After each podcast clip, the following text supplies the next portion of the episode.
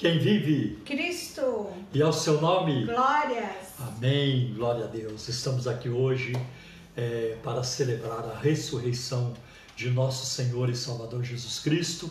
Cumprimento a todos vocês com a preciosa, com a maravilhosa paz de nosso Senhor Jesus Cristo, paz que somente Ele pode dar. Neste momento, convido a todos vocês, com muito amor, com muito carinho, para nos reunirmos numa palavra de oração, no só Espírito, na unidade do Espírito Santo. Vamos orar.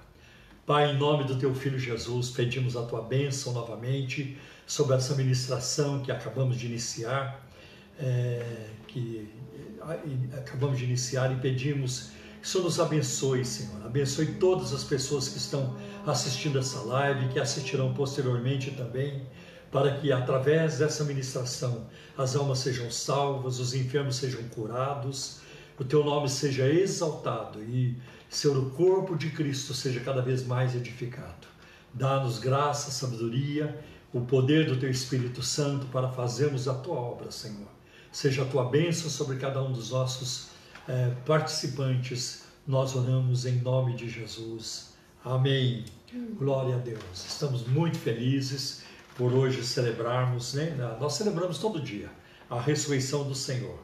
Mas como hoje as atenções estão voltadas para este momento, né? para, para este evento bíblico, e, e nós sabemos que grande parte do mundo, quando celebra Natal, celebra Páscoa, existe um interesse financeiro muito claro por trás disso. Né? Então se fala em coelho da Páscoa, ovo de Páscoa, nada tem a ver com a palavra de Deus. Na verdade, se tem um animal que simboliza a Páscoa, nunca foi o, o coelho, e à luz da Bíblia nunca será. É o cordeiro. O cordeiro é símbolo de Cristo na Bíblia. O cordeiro de Deus que tira o pecado do mundo. Então, nós estamos aqui para celebrar o cordeiro pascal que foi morto na sexta-feira, mas ressuscitou no primeiro dia da semana, no domingo, ele ressuscitou. Bem, vamos ouvir neste momento as palavras iniciais da minha esposa. Tudo bem, meu amor? Tudo, graças a Deus. Bom dia, graça e paz. A você que nos assiste nessa manhã de domingo de Páscoa, domingo da ressurreição. É. E quero mandar um beijo todo carinhoso para minha família querida espiritual da Igreja Cristã da Trindade. Saudade de vocês, viu? É, um grande beijo a todos que compõem essa família, Igreja Cristã da Trindade, seja aqui em São Paulo, São Judas, Pirituba, Osasco, Mogi, é, Cosmópolis, né? os nossos queridos, os pastores, as minhas queridas e amadas esposas né? dos nossos é, guerreiros, né? Mas todos vocês, que Deus abençoe, que o Senhor te dê um domingo todo especial. Saudade da criançada lá da ICT. Saudade dos adolescentes, dos jovens, do jardim de oração. Ô família linda, hein? É, família maravilhosa. Que Deus abençoe ricamente cada um de vocês. Muito bem, é, nós queremos agora passar para vocês algumas informações para que possamos continuar juntos aí, servindo ao Senhor e fazendo a sua obra. Primeiro eu quero fazer um ligeiro comentário sobre algo que aconteceu de ontem para hoje. Ontem, um ministro do STF, Supremo Tribunal Federal, é, ele emitiu uma liminar, é uma medida cautelar, liberando as igrejas, não apenas as igrejas evangélicas, mas todas as religiões, para, é, para realizarem seus cultos presenciais. Então, tem pastores aí comemorando, estão maravilhados e tudo isso, porque eles estavam mesmo muito assanhados né, para abrirem as suas igrejas para cultos presenciais. Então isso agora é possível, legalmente possível. E, mas nós ainda não o faremos. O ministro é, ele deu permissão, mas o bom senso ainda não nos deu essa permissão. Né? E eu já falei aqui anteriormente, mesmo que as autoridades permitam fazer cultos públicos, nós só voltaremos aos cultos presenciais, desculpa, cultos presenciais, nós só voltaremos a fazer os cultos presenciais quando a situação melhorar. Então nós vamos é, esperar mais um pouco, ver quais, quais são as observar quais serão as orientações da, das autoridades da área da saúde porque é muito importante a segurança dos nossos irmãos. Quando nós sairmos dessa, e nós vamos sair em nome de Jesus, com a graça de Deus, nós teremos muitos anos ainda pela frente para ter, termos cultos, para fazer nossas celebrações, nossas festas, né, para fazermos a obra de Deus. Então nós não podemos é, baixar a guarda de maneira alguma, porque nós vamos viver, nós precisamos estar, estarmos vivos para a vacina, primeira dose, segunda dose e assim por diante. Aí sim. Então vamos aguardar mais um pouco. Eu vou ver como é que será essa próxima semana, vamos ver como vai caminhar essa próxima semana. Vamos ver, a semana útil começa amanhã e vamos ver se será possível voltar no dia 18 ou dia 25. De todo jeito, nós avisaremos vocês. Né? E eu tenho dito aqui que fé e bom senso, fé e juízo, fé e prudência caminham juntos. Né? E um, um fato, é, isso não é opinião, é fato que tenho observado é que muitos pastores estão morrendo nessa pandemia. Muitos pastores, né? E, lamentavelmente, é fato também que tem igrejas que se reúnem presencialmente sem cumprir os protocolos de segurança, sem máscara, igrejas lotadas, né? E isso é, é, é lamentável que esteja acontecendo, né? Porque coronavírus trabalha assim, é da aglomeração para a intubação. Né? E é muito triste isso. Então, eu já dei essa informação para vocês, tenho outras também. Nossa próxima live aqui com a Simone e eu será na quarta-feira, às 19 horas, 7 horas da noite, a nossa live da oração, tá bem? 7 horas da noite. Também toda sexta-feira, às 20 horas, tem a live do pastor Gerson Lopes. Né? E, e todo domingo, hoje é domingo, por exemplo, às 17 horas, 5 horas da tarde, nós teremos a nossa escola bíblica dominical. E às 18 horas, a ministração para as crianças, é uma ministração do, do nosso Ministério Infantil, às 18 horas. Tem sido uma grande bênção também. Não deixe que não prive seus filhos de receber essa, essa bênção.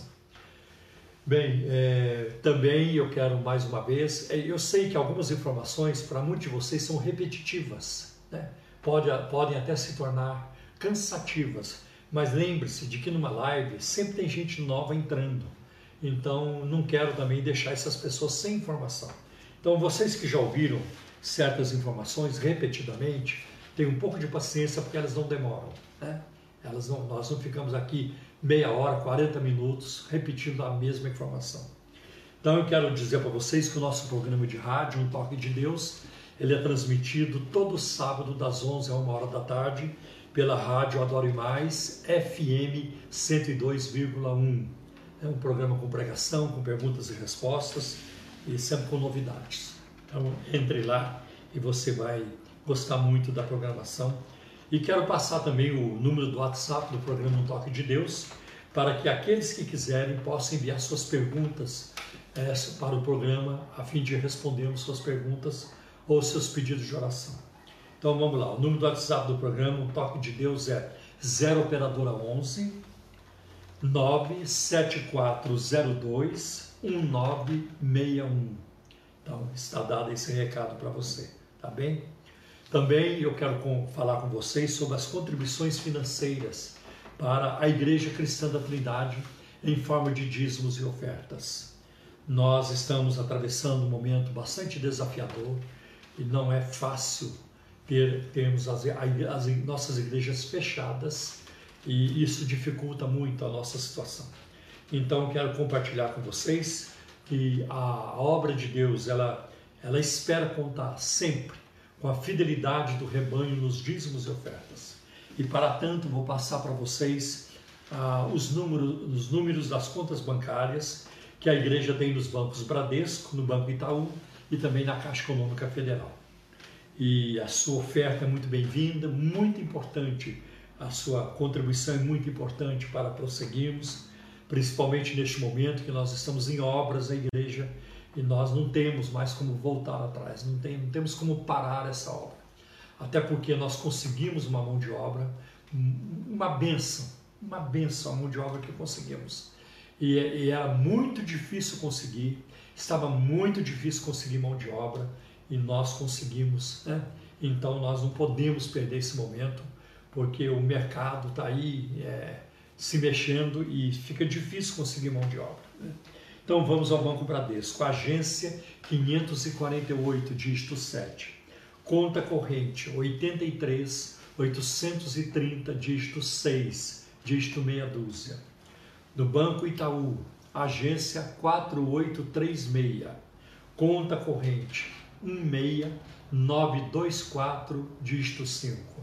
Na Caixa Econômica Federal, agência 1374, a operação 003, conta corrente 401010 e o dígito 0. Nós temos também dois PIX para informar para vocês, porque facilita fazer transferência, uh, enviar suas contribuições, porque você não paga taxa nenhuma. Né? Então, o primeiro Pix é o CNPJ da igreja, que é o 04 009 249 000185. E o outro, o outro é em forma de um e-mail, né? Então você coloca a palavra Pix, P-I-X, é tudo minúsculo, tudo.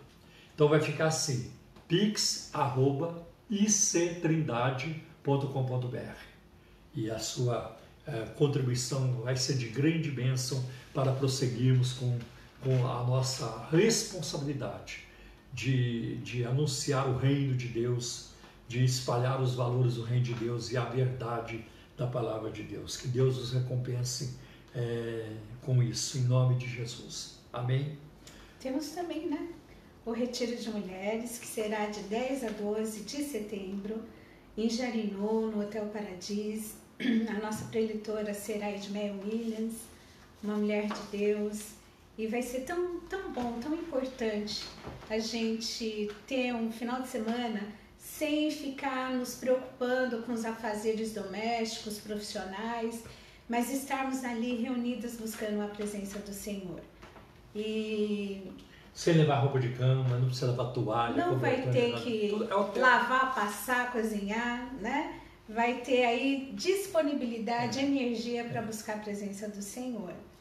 Então fica aí uma dica de presente de Páscoa, né? É. E, né, pega, pede aí uma algo diferente, especial que para o marido, para o né? filho, filho, amigo, sogro, sogro tio, enfim, você homem que nos ouve nessa manhã, Invista aí na vida de uma mulher especial na sua vida, tá certo? Porque vai ser muito precioso, muito especial. E não se sinta assim, ah, mas eu não conheço, eu não pertenço a essa igreja. Você pode ver que você vai ser muito bem recebida. Teremos um final de semana acolhedor e aconchegante na presença do Senhor. Então é de 10 a 12 de setembro. Você pode fazer a sua inscrição dividir os pagamentos até o final de agosto e já com tudo incluso, é hospedagem, material, Transporte, ônibus, é. tudo, tudo, tudo.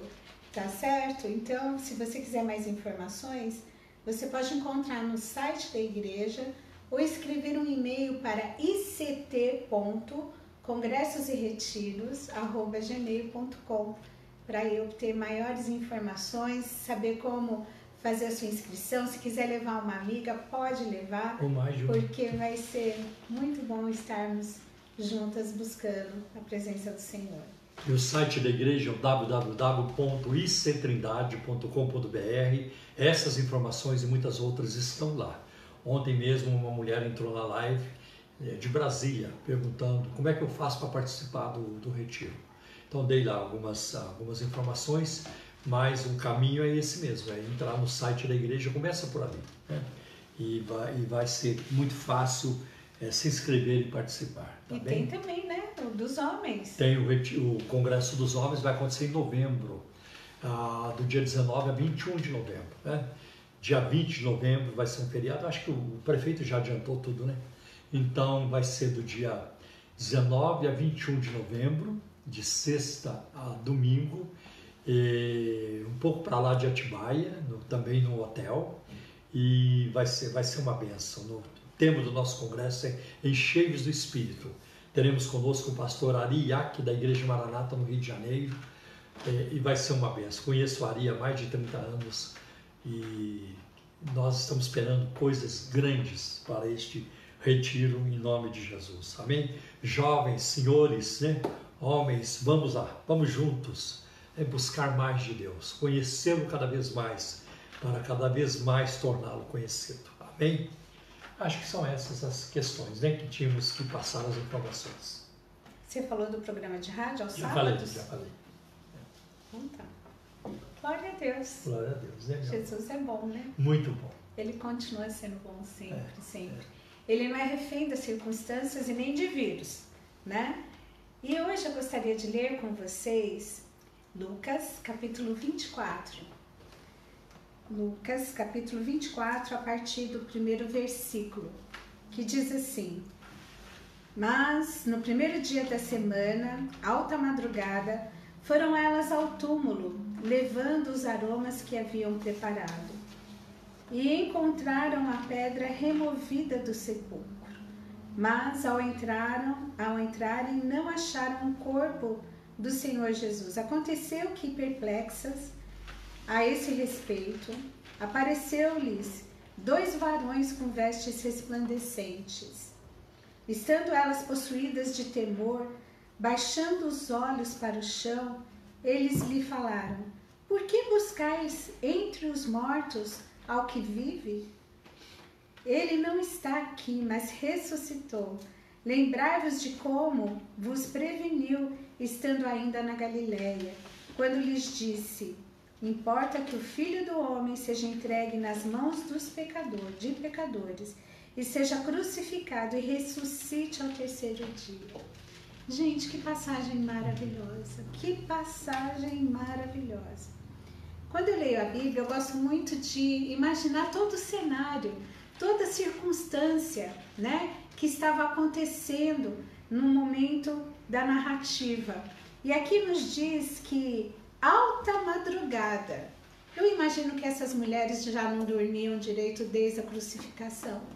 Talvez assim agoniadas, é porque Jesus não teve um sepultamento digno, né? Foi tudo muito corrido e precisava ali, tinha todos os rituais, todas as questões.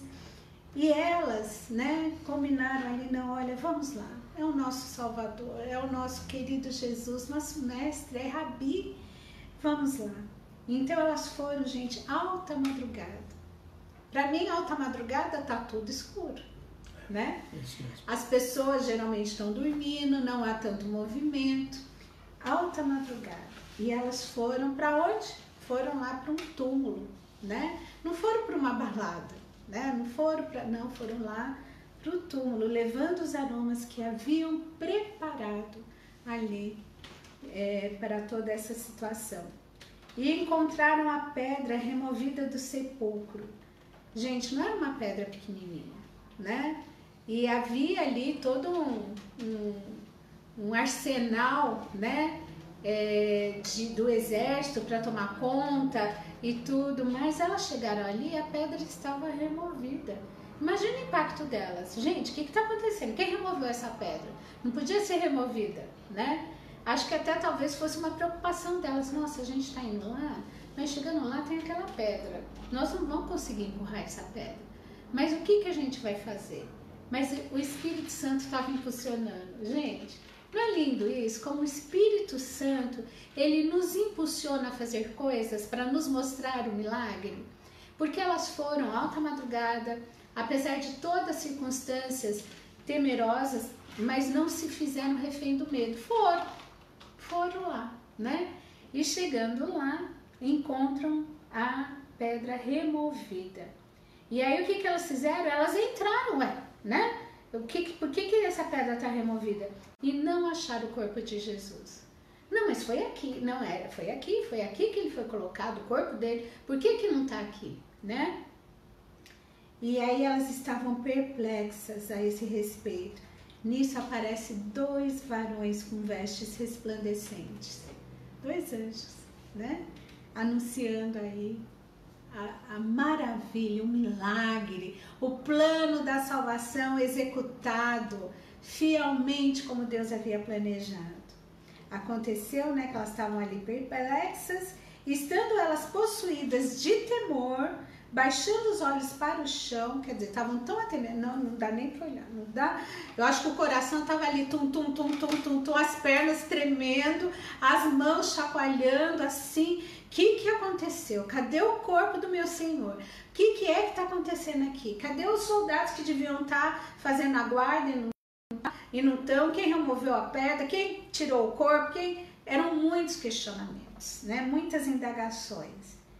E aí Olha só, né? Elas nem ousavam levantar o olhar para ver é, esses anjos. Mas eles pegaram e disseram, perguntaram para elas. Eles começam com uma pergunta: Por que buscais entre os mortos ao que vive? Gente, que pergunta, hein? Uhum. Muitas vezes a gente está procurando um lugar errado, né? Claro que as circunstâncias levaram elas a ir ali para aquele sepulcro para encontrar um corpo inerte tomado pela morte, né? Mas não, por que buscais entre os mortos aquele que vive? Gente, venceu a morte. Olha, isso é tão, tão lindo, tão maravilhoso. É, é o milagre, é a salvação. Porque não era só a ressurreição de um corpo físico, porque seria já um milagre. Jesus ressuscitou pessoas que haviam morrido, né? Ressuscitou a, a filha de Jairo, ressuscitou é, Lázaro, mas ele foi a primícia dos que dormem, porque essas pessoas que Jesus havia ressuscitado, em algum momento depois tornaram a morrer. Aquele que ressuscitou para nunca mais morrer foi Jesus. Amém. Né? Então ali ressuscitou dos mortos num corpo glorificado. E gente, morte eterna. Acabou ali o seu grilhão, né? Acabou ali a, por quê? Porque temos a certeza da vida eterna, da ressurreição para a vida eterna. Amém. Olha que, que, que coisa profunda e maravilhosa, né? E aí ele diz assim: Por que buscais entre os mortos ao que vive? Gente, não dá para procurar onde a morte, aquele que reina em vida, né? Reina em vida, glorioso, exaltado. E aí ele continua: Ele não está aqui, mas ressuscitou.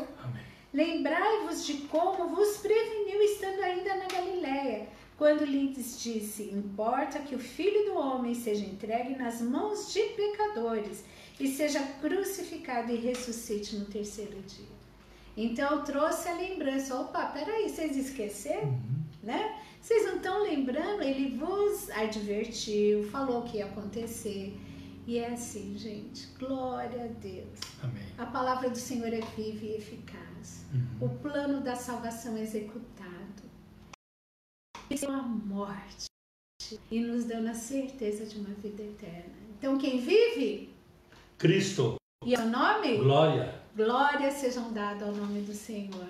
Pai, obrigada por este milagre. Amém. Porque temos a certeza de ressuscitarmos um dia, para nunca mais morrermos, ressuscitarmos e vivermos com Ele para todo sempre na eternidade. Glória Amém. a Deus por isso. Que privilégio, que bênção. Glórias sejam dadas ao Senhor por essa grande bênção, esse Amém. milagre da salvação. Amém. Amém. Amém. Glória a Deus. Deixa eu beber mais aqui. Vamos orar? Vamos orar. Pai, eu te glorifico, Senhor, eu te agradeço. Amém, meu Deus. Porque tu és tão maravilhoso, Senhor. Nós jamais teríamos condições, nós não somos merecedores. Mas o Senhor, ó Pai, por amor, um amor é tão verdadeiro, profundo, um amor, Senhor, capaz de resgatar aqueles que nada valiam, mas que o Senhor colocou um preço de um Amém. sangue inocente imaculado. Obrigada, Jesus, por ter tomado o nosso lugar, Amém. por ter sido nós, por ter morrido em nosso lugar Amém. e ressuscitado, nos dando a certeza da vida eterna. Obrigada por cumprir o plano da salvação. Obrigada, Espírito Santo, querido companheiro. Obrigada por abrir os nossos olhos e o nosso entendimento para que pudéssemos entender o plano da salvação e aceitar. Amém, meu Deus. Pai, Filho e Espírito Santo, nós te louvamos. Sim, Senhor. E te agradecemos. E almejamos o dia onde estaremos eternamente junto a Ti, glorificando e engrandecendo ao único Amém, que é digno Senhor. de toda honra, toda glória e todo poder. Amém. Neste momento, Senhor, alcança, Senhor, a alma perdida, a alma aflita, entristecida. Ah, Senhor, abre os olhos, abre o coração, abre Amém. a mente, para que a palavra, pelo poder da palavra, no sangue de Cristo, seja pregada e seja alcançada, seja como uma flecha que atinge o alvo Neste momento é que nós te pedimos. Ser com Paulo, revista ele da autoridade, da unção e do poder do Espírito Amém. Santo para anunciar as boas novas. É o que nós pedimos em nome de Jesus. Amém. Amém. Glória a Deus. Obrigado. É, como anunciei ontem no nosso culto da ceia, quero falar-lhes hoje sobre o corpo do Senhor ressuscitado. Nós vamos ler o texto, nós vamos começar com Apocalipse capítulo 1. Apocalipse é um livro muito fácil de encontrar porque é o último livro da Bíblia. Então, Apocalipse capítulo 1, versículos de 9 a 18. E novamente eu quero aqui passar uma orientação para vocês. Não se preocupem em ficar correndo atrás de versículos, anotar uma coisa ou outra. Não faça isso. Preste atenção na, na mensagem, naquilo que vai ser transmitido agora. Porque essa, essa, esse culto ele está sendo é, filmado, gravado, Facebook, YouTube, estará lá, estará lá, não sei nem por quantos anos, né? por muito tempo. Então você depois pode acessar de novo, ouvir de novo, voltar o vídeo, pausar o vídeo, escrever um conceito, anotar um versículo. Então preste atenção, é o mais importante. Mas agora você pode, uh, recomendo, se você puder, abrir comigo a Bíblia em Apocalipse capítulo 1, versículos de 9 a 18. Vamos ler. Eu, João, irmão e companheiro de vocês no sofrimento, no reino e na perseverança de Jesus, estava na ilha de Pátimos por causa da palavra de Deus e do testemunho de Jesus.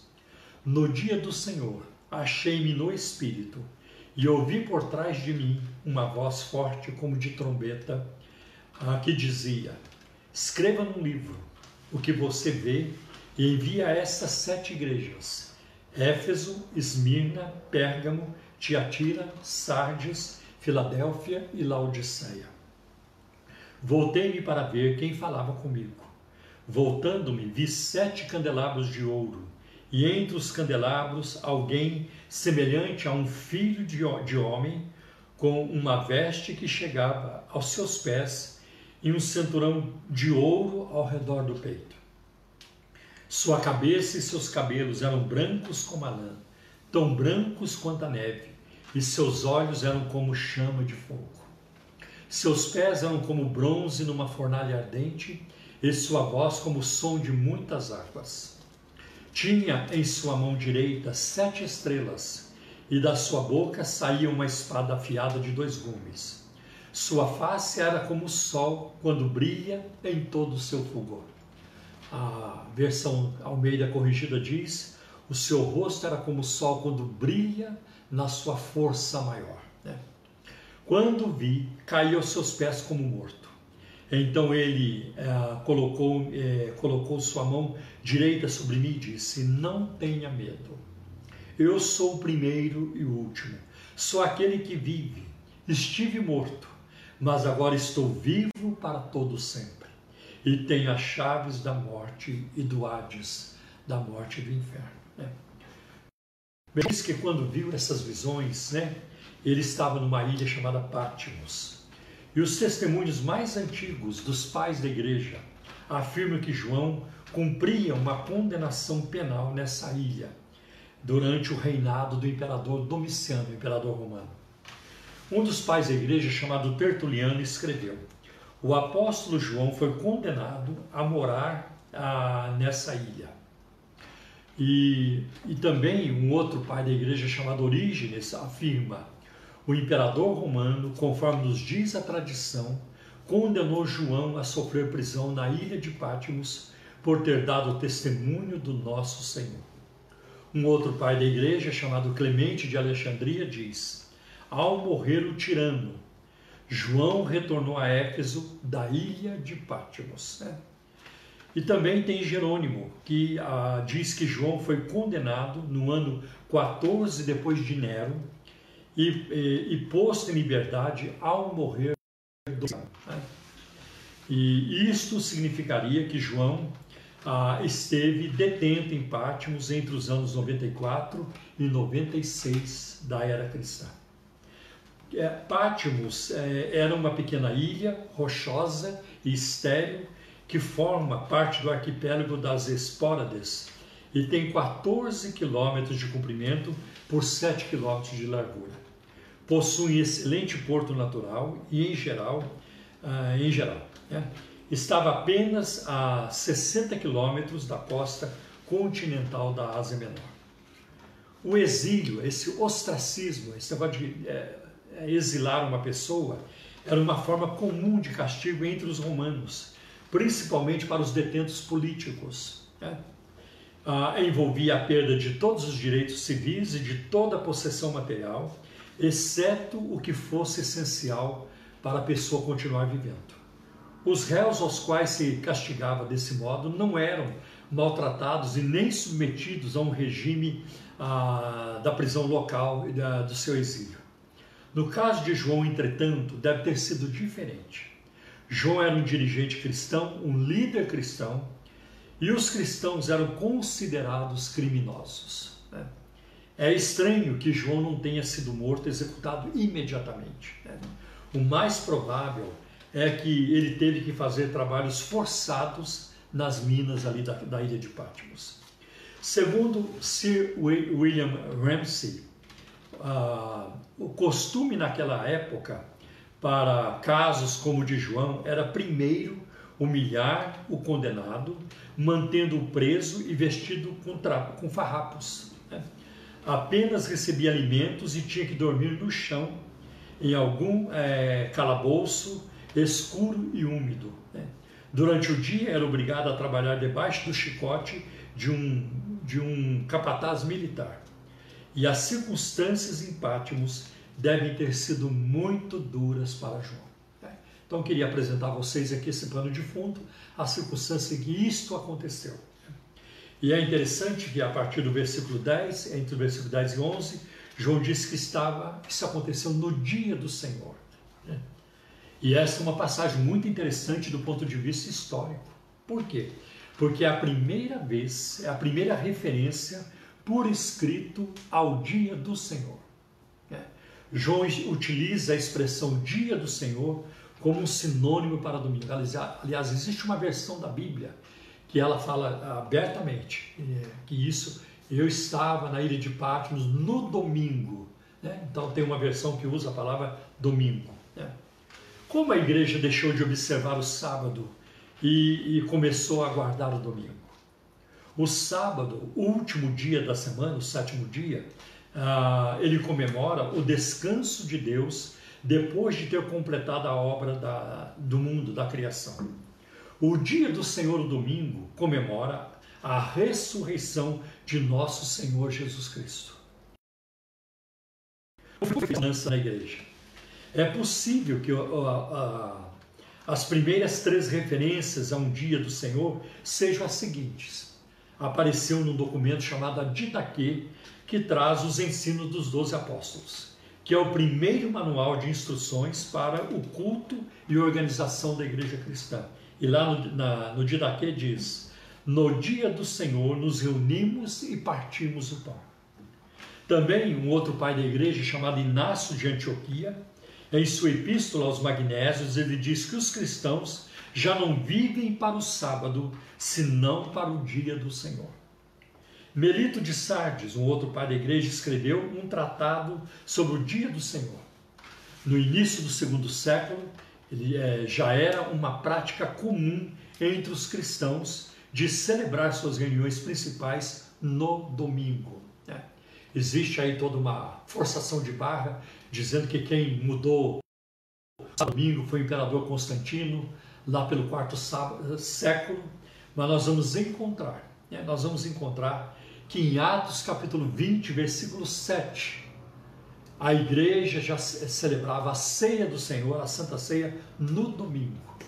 E há uma outra referência dos cristãos é, no, é, se, na igreja primitiva se reunindo no domingo, que pode ser encontrada em 1 Coríntios, capítulo 16, versículos 1 e 2. Quando Paulo escreve, quando vocês se reunirem no primeiro dia da semana, já separem a oferta que vocês vão me entregar.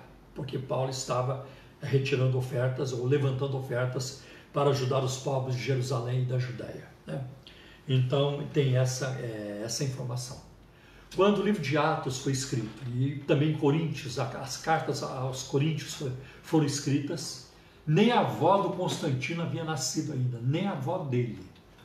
Como é que eles vão dizer que foi o Constantino que mudou? Né? Isso é por causa do dia da ressurreição.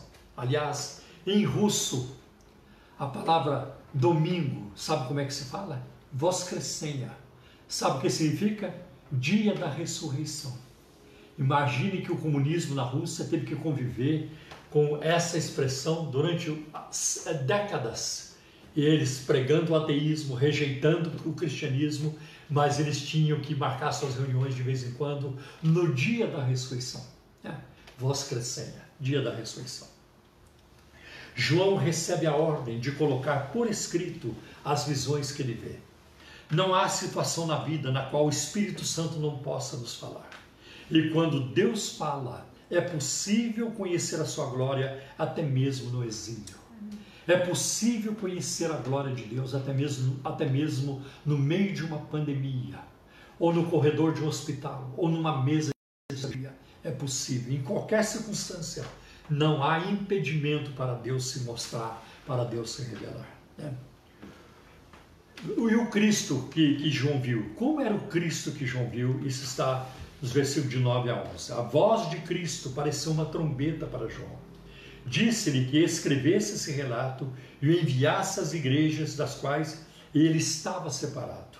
Claro que havia mais é, do que sete igrejas na região, mas Cristo escolheu essa para representar as necessidades espirituais do seu povo. Então, o Cristo que João viu, né, primeiro Cristo que ele ouviu foi, ele ouviu como uma voz de trombeta. E o Cristo que ele viu? No versículo 12 ele diz: Voltei-me. Uma outra versão diz: E virei-me para ver quem falava comigo. É muito interessante, porque não tem como você ler esse texto sem se lembrar de Maria Madalena, em João capítulo 20, e no versículo 16, né? quando Jesus se manifestou a ela, ela pensou que fosse o jardineiro. Quando Jesus chamou, Maria se virou para ver Jesus. E ela pensou que fosse o jardineiro. Por que, por que, que Maria não estava vendo Jesus? Porque estava olhando numa outra direção. E aqui João também, olha, um apóstolo desse calibre, o íntimo de Jesus, ele também teve que se virar ele teve que se voltar para ver Jesus. E virei-me para ver quem falava comigo. Tem uma lição aqui para nós. Né? As pessoas que olham numa direção errada não vão enxergar Jesus.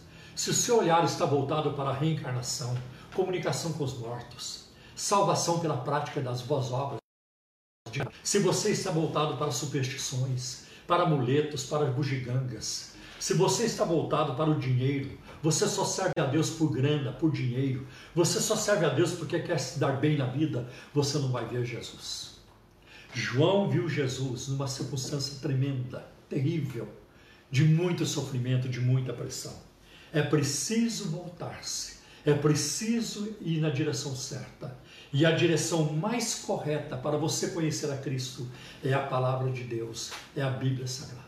Volte-se para a Bíblia, leia a palavra de Deus, principalmente os evangelhos, porque esse é o propósito dos, dos evangelhos. Eles foram escritos para que nós possamos conhecer a Cristo, para que ele seja revelado a nós. A minha conversão se deu assim, lendo o evangelho de João. E eu encontrei Jesus. Na, na, nas Escrituras, porque Jesus disse isso no, no Evangelho de João: examinai as Escrituras, porque elas falam de mim, elas testificam de mim. É muito importante. É preciso mudar de direção. Mude seus hábitos. Né? Talvez você tenha nascido, talvez você pense assim: eu nasci nessa religião e nela vou morrer. Sim, para morrer qualquer religião serve, qualquer uma serve. Agora, para ressuscitar é só Jesus. Para a vida eterna é só com Cristo, não há outro caminho, não há outra pessoa. Né?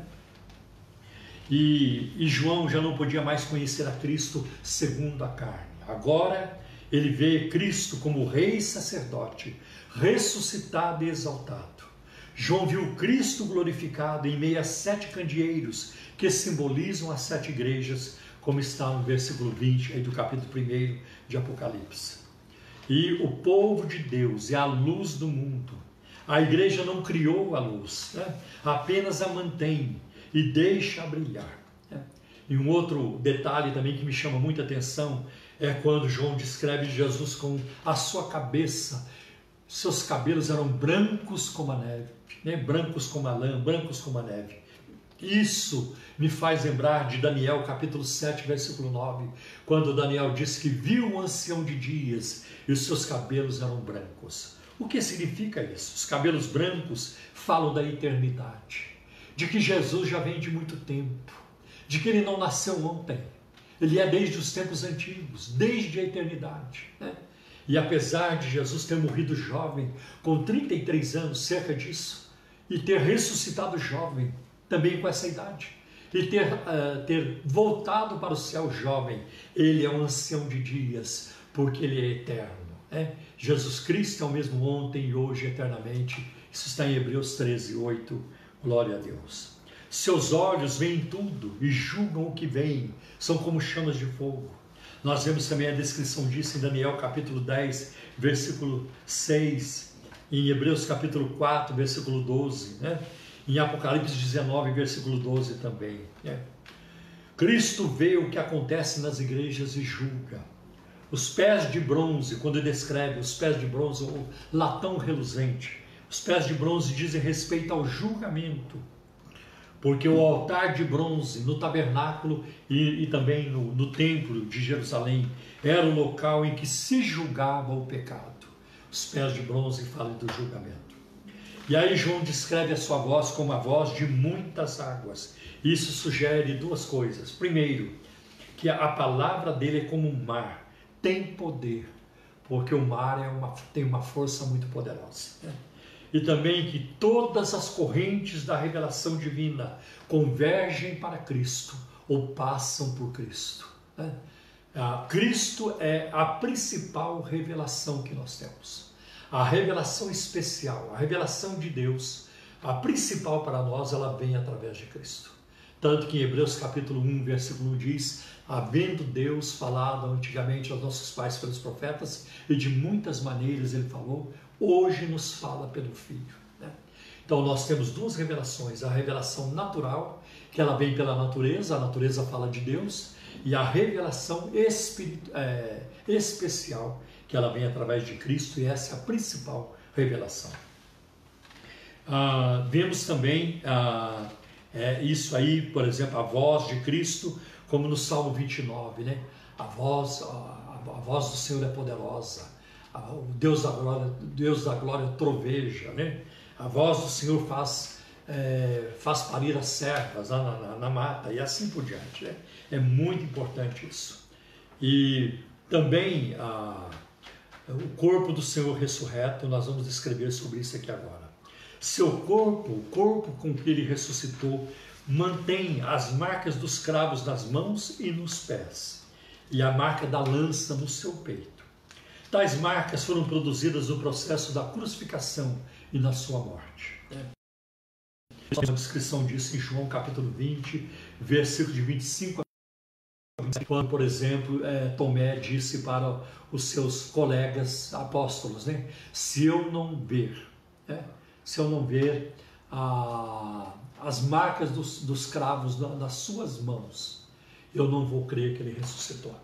E depois Jesus aparece para ele, né? uma semana depois, aliás, foi, foi é, oito dias depois, foi num domingo, né? Jesus a Tomé, e ele então diz, Tomé, aproxime-se, coloque agora né, o teu dedo, a tua mão, nos sinais dos cravos e no meu lado, né? e não sejas incrédulo, mas crente. E Tomé, ele fala, ele, ele fala uma coisa impensável para um judeu. Ele fala uma coisa impensável para o judeu. Porque para o judeu, Yahvé, Jeová, é o único Deus verdadeiro.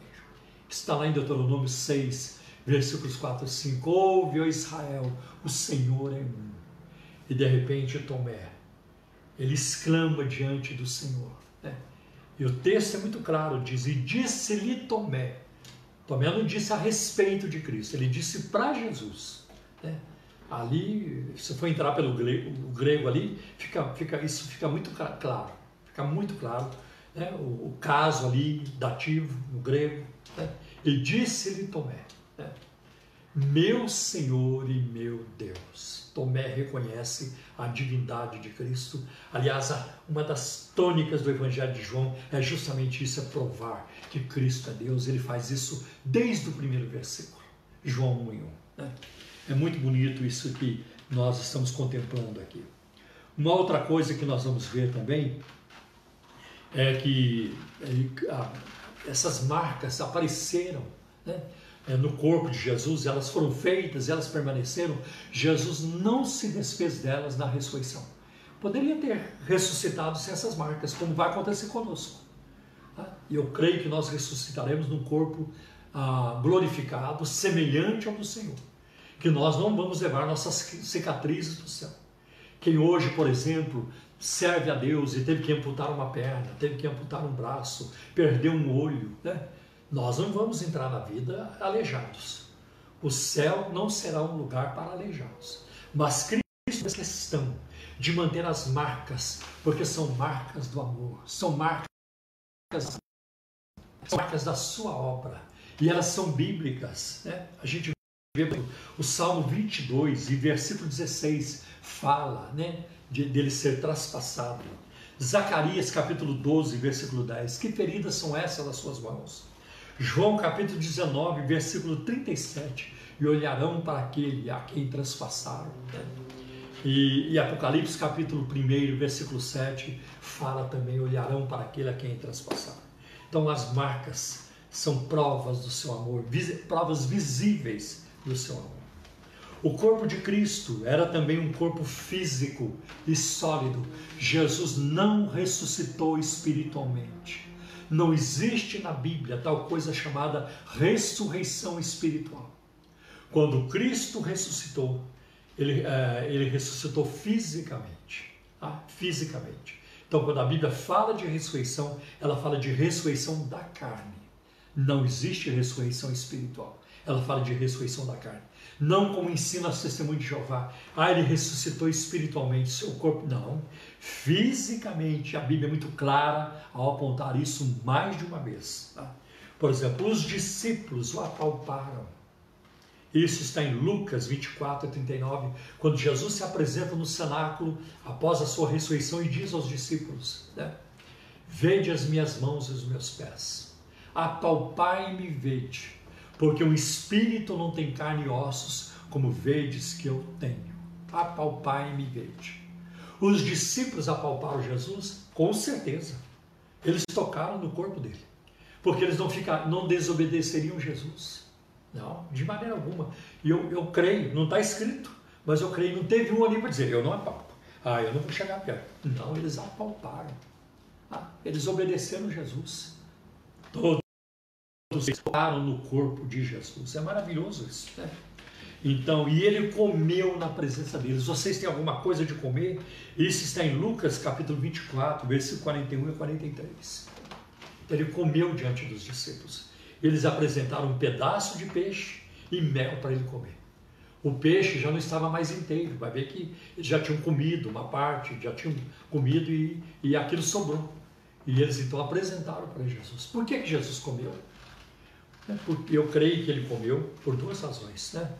Ah, para mostrar né, é, que ele estava num corpo de carne. Aliás, essa é a razão principal. ele comeu não por necessidade, mas ele comeu por prazer.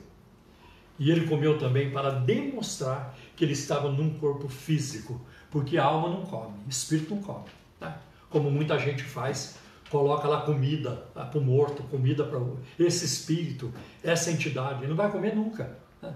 Agora, Jesus comeu na presença deles. Eles viram é, o nosso Salvador, o nosso Deus ressuscitado. Eles viram ele, ele colocando a comida na boca, ele mastigando essa comida né?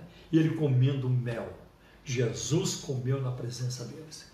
Você quer prova maior do que Cristo estava ali ressurreto? Que maravilha! Né? Então, nós acontecendo também. Em Colossenses capítulo 2, versículo 9, o apóstolo Paulo coloca algo fantástico. Ele, ele, ele afirma assim: porque em Cristo habita fisicamente, corporalmente, toda a plenitude da divindade. Né? Isso é maravilhoso. E agora, gente, mais um texto importante. 1 João, capítulo 1, versículo 1. Né? João diz: As nossas mãos tocaram na palavra de Deus. Nossas mãos. Então ele está admitindo que não foi só ele, que os outros também tocaram. Tá? Lembra quando eu falei agora há pouco? Quando Jesus diz: Apalpai-me eles apalparam? João diz: as nossas mãos tocaram na palavra de Deus. Você consegue tocar na palavra? Ninguém consegue tocar numa palavra. A palavra pode ser dita, ela pode ser ouvida, ela pode ser gravada, mas você não pode tocar na palavra. É, mas ele diz: a palavra se fez carne. A palavra estava ali ressurreta fisicamente. Isso é maravilhoso. Outra coisa, Jesus não apenas foi tocado, mas ele foi ouvido. Quando ele chega no cenáculo a primeira vez, se apresenta aos discípulos e diz: Paz seja com vocês. Paz seja com vocês. Eles ouviram a voz. Era a mesma voz que eles estavam acostumados a ouvir. Não era uma voz estranha, não era uma voz com um tom diferente. E olha a, a, a expressão que Jesus usou: paz seja convosco. Jesus falava de paz. Né? Na última ceia ele falou, em João 14: é, Deixe-vos a paz, a minha paz vos dou. Esse era um termo recorrente nos lábios de Jesus. Né? Então eles estavam familiarizados com a expressão. Né? Se Jesus tivesse chegado, e aí galera, beleza? Não estava errado. Se Jesus quisesse fazer assim, também não estaria errado. Mas não foi assim que ele fez. Né? Não foi assim. Ele fala: paz seja com vocês. Cristo não foi apenas ouvido, ele foi visto. Eles viram o Senhor. Né? Outra coisa que nós vamos ver é que o corpo ressurreto do Senhor era um corpo de carne e ossos. Carne e ossos. Está lá em Lucas 24, 39. Né? O Pai me vede, o espírito não tem carne e ossos como vedes que eu tenho. Provavelmente o corpo de Cristo estava sem sangue, porque ele havia derramado o seu sangue na, na sua morte. Ele derramou todo o seu sangue por nós. Ele falou de carne e ossos, né? e não de carne e sangue, porque a expressão mais comum é, era falar sempre de carne e sangue. Né? Por exemplo, em Mateus 16, 17, Jesus usou essa expressão para Pedro. Bem-aventurado és tu, Simão Barjonas, porque não foi a carne e o sangue que te revelou isso, mas meu Pai que está no céu, quando ele disse: Tu és o, meu, tu és o Cristo, o Filho do Deus vivo próprio Jesus, ele já tinha usado essa expressão carne e sangue. Né? Em João capítulo 6, versículo 54, também aparece. Né? Em 1 Coríntios, capítulo 15, versículo 50, o apóstolo Paulo diz que a carne e o sangue não, é, não herdam o reino de Deus. Então a expressão mais comum seria carne e sangue, mas não é isso que Jesus usa. Ele quebra o protocolo, é como se a sequência, aí o que é normal, e ele diz carne e ossos eu tenho carne e ossos. Né? Acho isso muito interessante. Seu sangue foi derramado na sua morte. Né? É, seu sangue precioso foi totalmente derramado por nós. E também vamos ver que o corpo de Cristo, da, após a sua ressurreição, não é mais um corpo sujeito às leis da física. Né? Não é mais. Mas é um corpo com novo poder de locomoção. Ele podia tornar-se visível e invisível rapidamente. Ele podia aparecer como desaparecer. Ele podia aparecer com, ah, em recintos fechados e desaparecer. As portas podiam estar fechadas, de repente Cristo estava no meio. As portas podiam estar fechadas e, e permanecerem fechadas e Cristo saía. então não estava mais sujeito às leis da física. A própria ascensão de Jesus, em Atos capítulo 1, versículo 9, é, diz que ele foi elevado aos céus e foi recebido, é, ocultado por uma nuvem, demonstra que Cristo não estava sujeito à lei da gravidade. Né? Então a gravidade não exercia mais nenhum poder sobre ele. Que coisa tremenda. Lembra que quando, em Filipenses capítulo 2, quando o apóstolo Paulo escrevendo que Cristo foi humilhado até a morte, morte de cruz, e se humilhou até a morte, morte de cruz. A sua humilhação, ela durou até a cruz. Depois da sua morte, ele começa a ser honrado. Ele foi para um túmulo honrado, ele foi honrado com especiarias, ele foi ressuscitado e assim por diante. Eu acho isso muito interessante também. Outra coisa sobre o corpo de Jesus, que foi um corpo sem necessidade de roupa.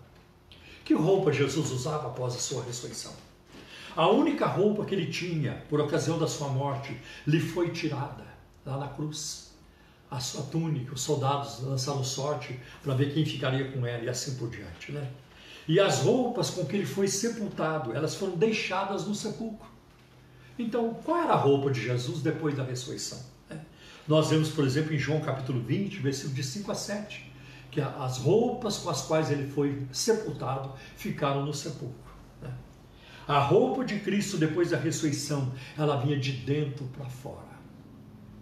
Era resultado da sua glória. Ele deu ali uma tênue, né? uma, uma fraca demonstração disso no Monte da Transfiguração. Está lá em Mateus capítulo 17, versículo 2 quando seu rosto resplandeceu e as suas vestes também resplandeceram.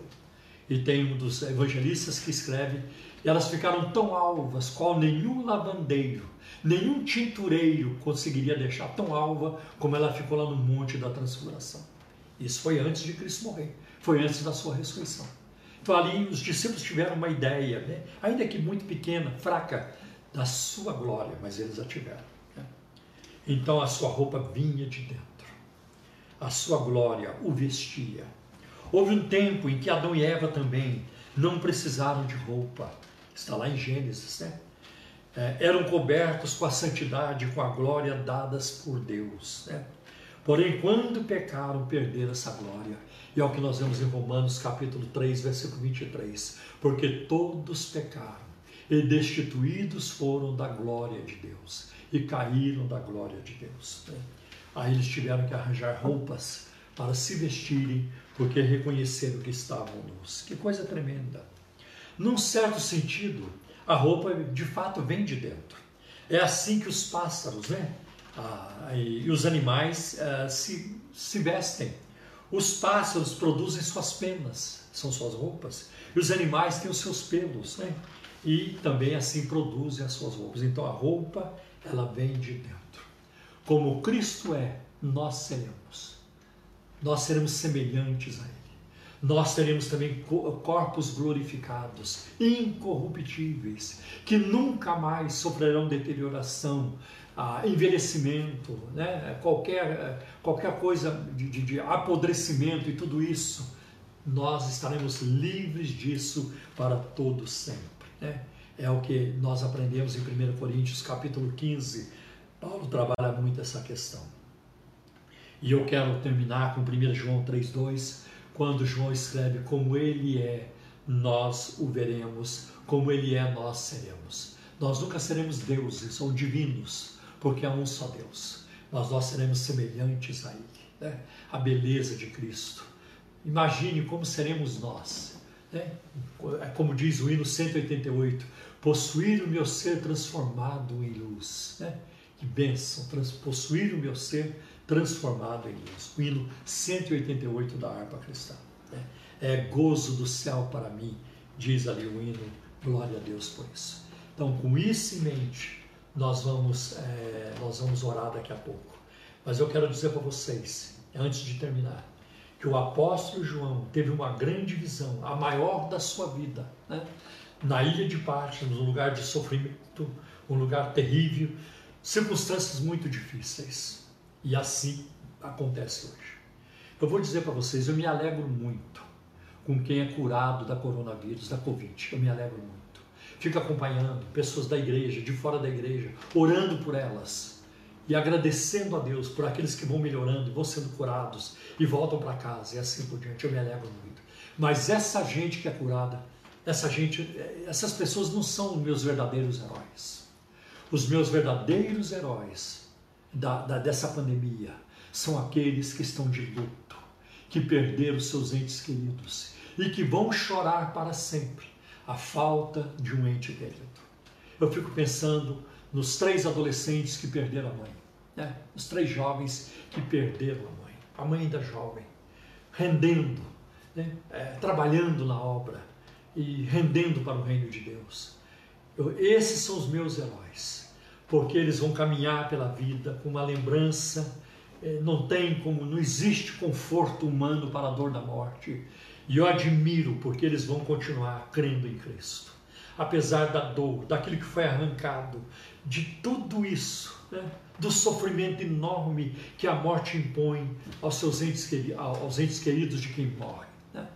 Ah, essa gente não para de crer em Deus. Estes são os meus heróis. Né?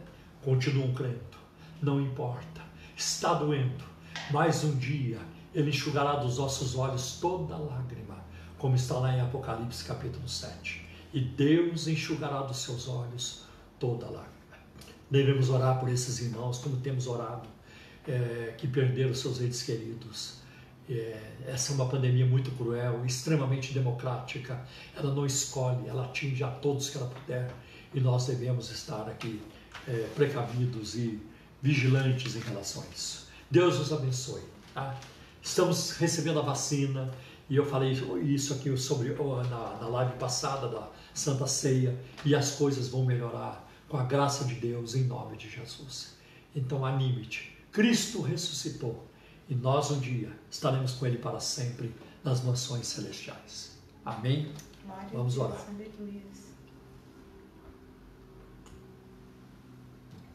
Senhor, nós queremos começar essa oração em nome do Teu Filho Jesus que vive para sempre.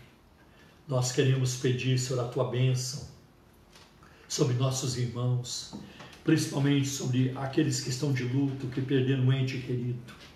Dá-lhes, Senhor, a alegria da salvação, a alegria do teu Espírito, que nunca lhes falte a alegria da salvação e a alegria do teu Espírito Santo. Conforte os seus corações, ajude-os, Senhor, a levantar a cabeça, a prosseguir com seus projetos, seus sonhos, Senhor, com os desejos dos seus corações. E eu sei que o Senhor pode transformar tudo isso, Senhor, em bênção, porque a tua palavra nos ensina isso. Ajuda-nos, ó Deus, ajuda o teu povo, Senhor. Ajuda a Igreja Cristã da Trindade na sua caminhada, seus membros, Senhor, as crianças, os adolescentes, os jovens, os adultos também. Ajuda a nossa nação, Senhor. Livra a nossa nação do caos econômico, Senhor, de, de qualquer outro caos que possa nos ameaçar, em nome de Jesus. Senhor, ajuda-nos também em relação às vacinas, que elas, Senhor, venham rapidamente, cheguem rapidamente em grande quantidade e que toda a população seja vacinada, não apenas aqui, mas em diferentes partes do mundo também. Ó Deus, socorre-nos em nome de Jesus.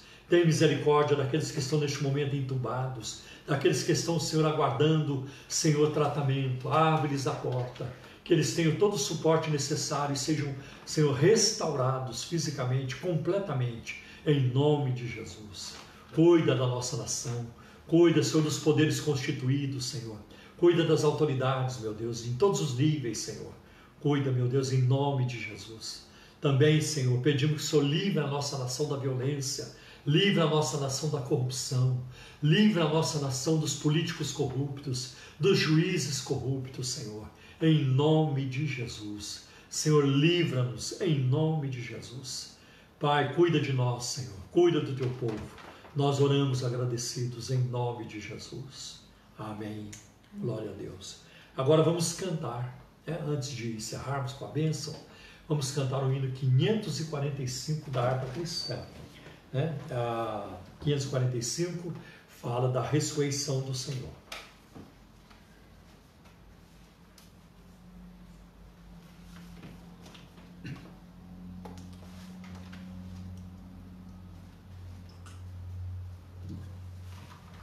Hino 545 da harpa cristã.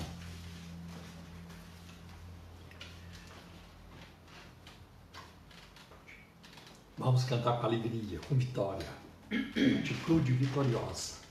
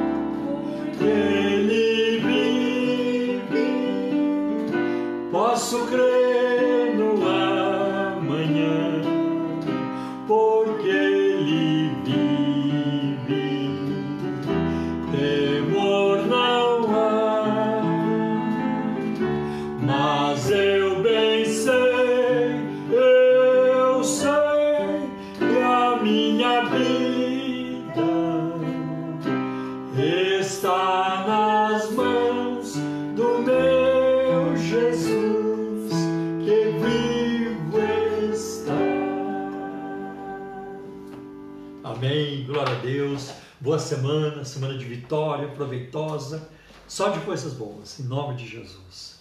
Que a graça de nosso Senhor e Salvador Jesus Cristo, que o amor de Deus, o nosso eterno Pai, que a comunhão e a consolação do Espírito Santo seja com todos vocês, hoje e por toda a eternidade. Amém. Amém. Deus abençoe você.